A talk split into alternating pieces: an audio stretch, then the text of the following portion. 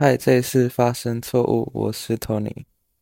最近要开学了，自己心情上也是有点影响，毕竟被分配到新的班、新的一个阶段，所以就是会有很多不熟悉的事情要慢慢适应。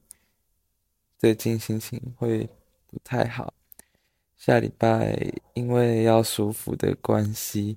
所以会停更一周，那我们开始今天的节目吧。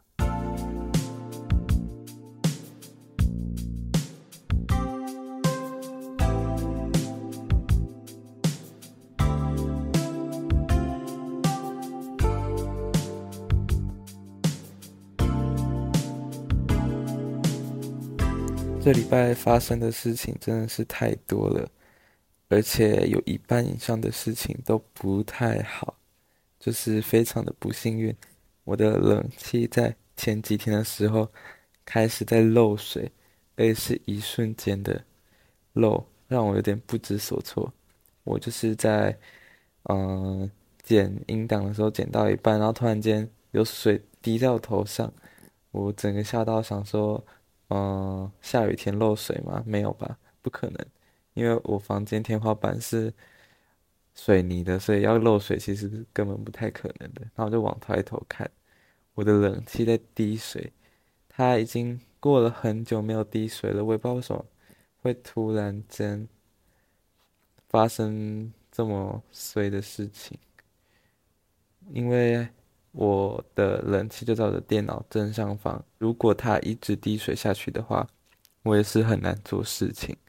我也就要找人来修理，但是现在要找人来修理也要过个两三天，所以我前几天做事就非常不方便，一直被水滴到，甚至是盛水的时候水还滴到我的水杯里面，反正就是这么的水。然后另外一件事情就是跟冷气也有关，就是今天。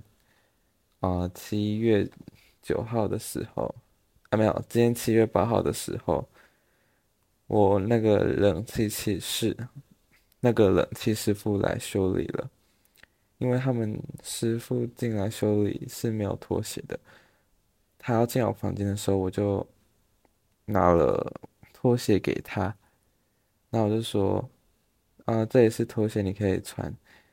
结果他的回复让我有点。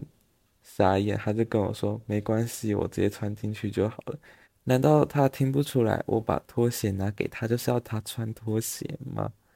总而言之，他就踩进来了，我也不知道怎么办。毕竟我就死了，我也不敢跟别人说叫他要穿上拖鞋之类的。下一件事情，我要讲关于背包背在前面的这件事情。像我之前在日本的那一阵子。啊，他们下班时间的满员电车，他的电车是满到说你人会差点掉出去车外的那种满。我就在网络上看有人说，为什么日本人都有要把背包背在前面，然后不会干扰到别人的这种习惯，然后台湾人就不会。然后底下也有人说什么，嗯，台湾人就，反正就讲一些很负面的词，跟台湾人有关。我是觉得有一点问号，就是台湾的捷运根本没有那么多人搭，好吗？而且就是不至于说要把背包背在前面才会有位置去让人家坐。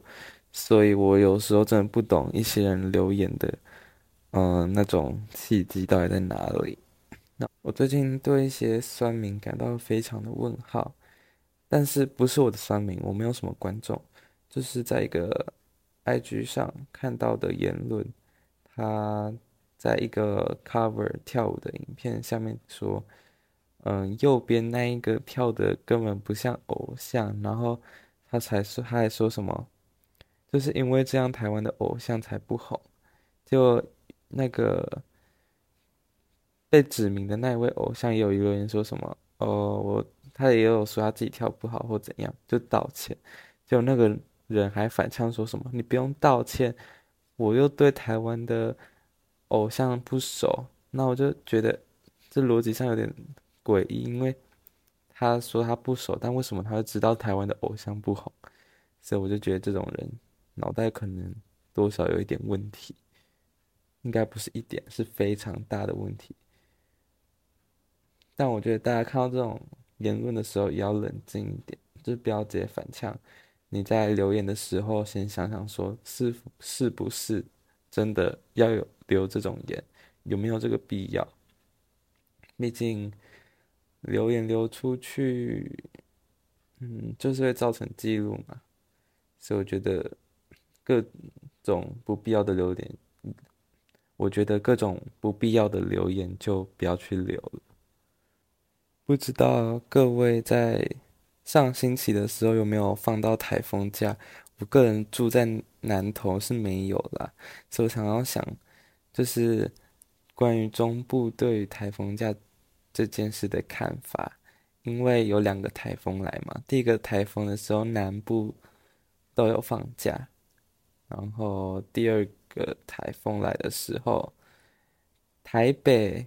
就是北北极那一带也有放假，就是唯独中部地区，就是中北部或中南部地区这个区块没有放到假，我就觉得很可惜。但这也不是要说什么台风天很好之类的，就有时候人懒嘛，总会希望有机会可以放假。但当然还是希望这些自然灾害不要来啦。下一件要分享的小故事是关于皮鞋。最近要开学了嘛，然后升高中就突然间要买皮鞋。我的制服是在一间店买，然后原本那里有卖皮鞋，我就想说皮鞋在那里买好了。还好当时呃有人及时制止我说不要在那个地方买，因为他一双皮鞋要一千三。但还好有经过货比三家之后，发现另外一间比较便宜，才五百块而已。所以这个故事让我知道，不要太冲动，真的要货比三家，不然会亏很大。你看差了两倍，如果你把这些钱省下来，说不定可以去吃个大餐之类的。奉劝大家要货比三家，对。接下来我一定要推荐一个 App 给大家，它的名字叫做 Notion，N-O-T-I-O-N，它可以规划超多的事情，例如你的整年度的规划，或是当天的 list，还有一些 task 之类的，你就可以在上面打完字之后做规划，像你的读书计划之类的，非常方便，而且网络上也有很多模板可以让你自己去运用，所以我在这里真的非常推荐大家。可以用这个做时间管理，而且它也有很多的功能，像是可以把你的日历记在上面，或是列一些当月目标要把事情完成，甚至是记账也可以在上面做使用。所以在这里非常推荐大家下载这个 app，但不太推荐用手机的原因是因为它页面比较小，而且要编辑的方面也比较困难。所以，如果有电脑的话，还是比较推荐使用电脑做编辑。再来就是我有点小 concern 的事情，就是要不要买一个麦克风？因为大家也知道，毕竟是手机录起来，呃，那个音质还是有限。如果你要后期去调音，也非常的花时间。所以我在想说，要不要花个可能几千块去买一个麦克风？说不定以后会议啊。之类的也用得到，要配音之类的，所以我就有在思考这件事情。但网络看很多，我觉得有一个牌子特别的便宜，叫做 Fine Fine，F I F I N E。如果有人有用过的话，可以跟我讲一下它音质好不好，或是好不好用。因为我个人是没有考虑说要去买那个界面的，就是直接买一个 USB 麦克风，可以直接插在那个。可以直接插在电脑上，所以希望有人可以跟我分享，或是有其他牌子的话，也可以跟我说。我预算没有很高，可能就是三千块以内，毕竟就是没有人会来听，只是自己在做好玩的而已。再来就是近期追剧分享，我自己本身最近没有在看什么剧，但是我很想跟大家分享一些几部很好看的歌舞剧，就或是电影。然后第一部就是《歌舞青春》（High School Musical），它有三集。然后故事的开端就是在一个高中里面，所以看完那部之后，你会非常向往美国的高中生活，而且他们看起来真的很快乐。我第一部入坑歌舞剧的话，应该就是那一部，应该也不算是第一部啦。就青春电影嘛，我觉得这一部是非常代表的，所以大家可以去看一下。下一部我要推荐的是我这辈子应该说目前为止最喜欢的一部电影，叫做《闪舞》（Flash Dance）。它是由 Jennifer Beals 主演的，它在一九八四年还一九八三年上映的。它是讲一个女工人、女焊接的工人，她有一个芭蕾舞梦，然后不断去追梦。还有中途发生的一些事情，我觉得非常的励志，而且也不会说那种励志到你觉得很假，很像在鼓舞别人那种，不会，它就是非常的贴近生活嘛，而且很浪漫，那个 soundtrack 也很好听。如果大家有听过的，如果大家想听的话，可以去。Spotify 上面找完整的歌单，YouTube 也有，我觉得非常好听。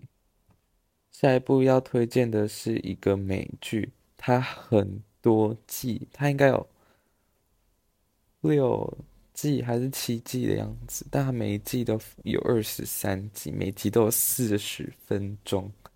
因为通常这种多数的集或是季数的话，它每集会设定在二十分左右，但它这个非常的长。他就是欢乐合唱团，就是死很多人的那个剧集。为什么会说死很多人呢？因为这部里面有三个演员在演完之后都过世了，而且原因都不是非常的理想。像一个是用药过度死的，然后另外一个是因为好像有。被抓说什么收藏未成年少女照片，然后被起诉，然后上吊自杀的。另外一位是溺水溺死的，所以我就觉得这部剧很神奇。但它的剧情真的蛮好看的，只是中后段偏无聊。就是我在上集讲过，你看完之后不会觉得很感动的那种戏，而且最后一几季也不是原班人马出演。所以，时间多的人再去看，因为那部真的很耗时间。那今天节目就到这里，因为我今天有点感冒，如果有听出声音的人就知道我声音非常的怪，而且喉咙非常的痛。但为了就是要生产，有点生产力嘛，所以就录了这集。那就希望大家会喜欢。大家也可以去 follow 我们的 Instagram 或者是 YouTube，在上传每集之后，YouTube 会同步上传文字的影片。如果希望我拍我录 Podcast 的影片版的话，可以留言告诉我，也可以在 Spotify 或是 Apple Podcast 上面做五星评价。那下次再见，拜拜。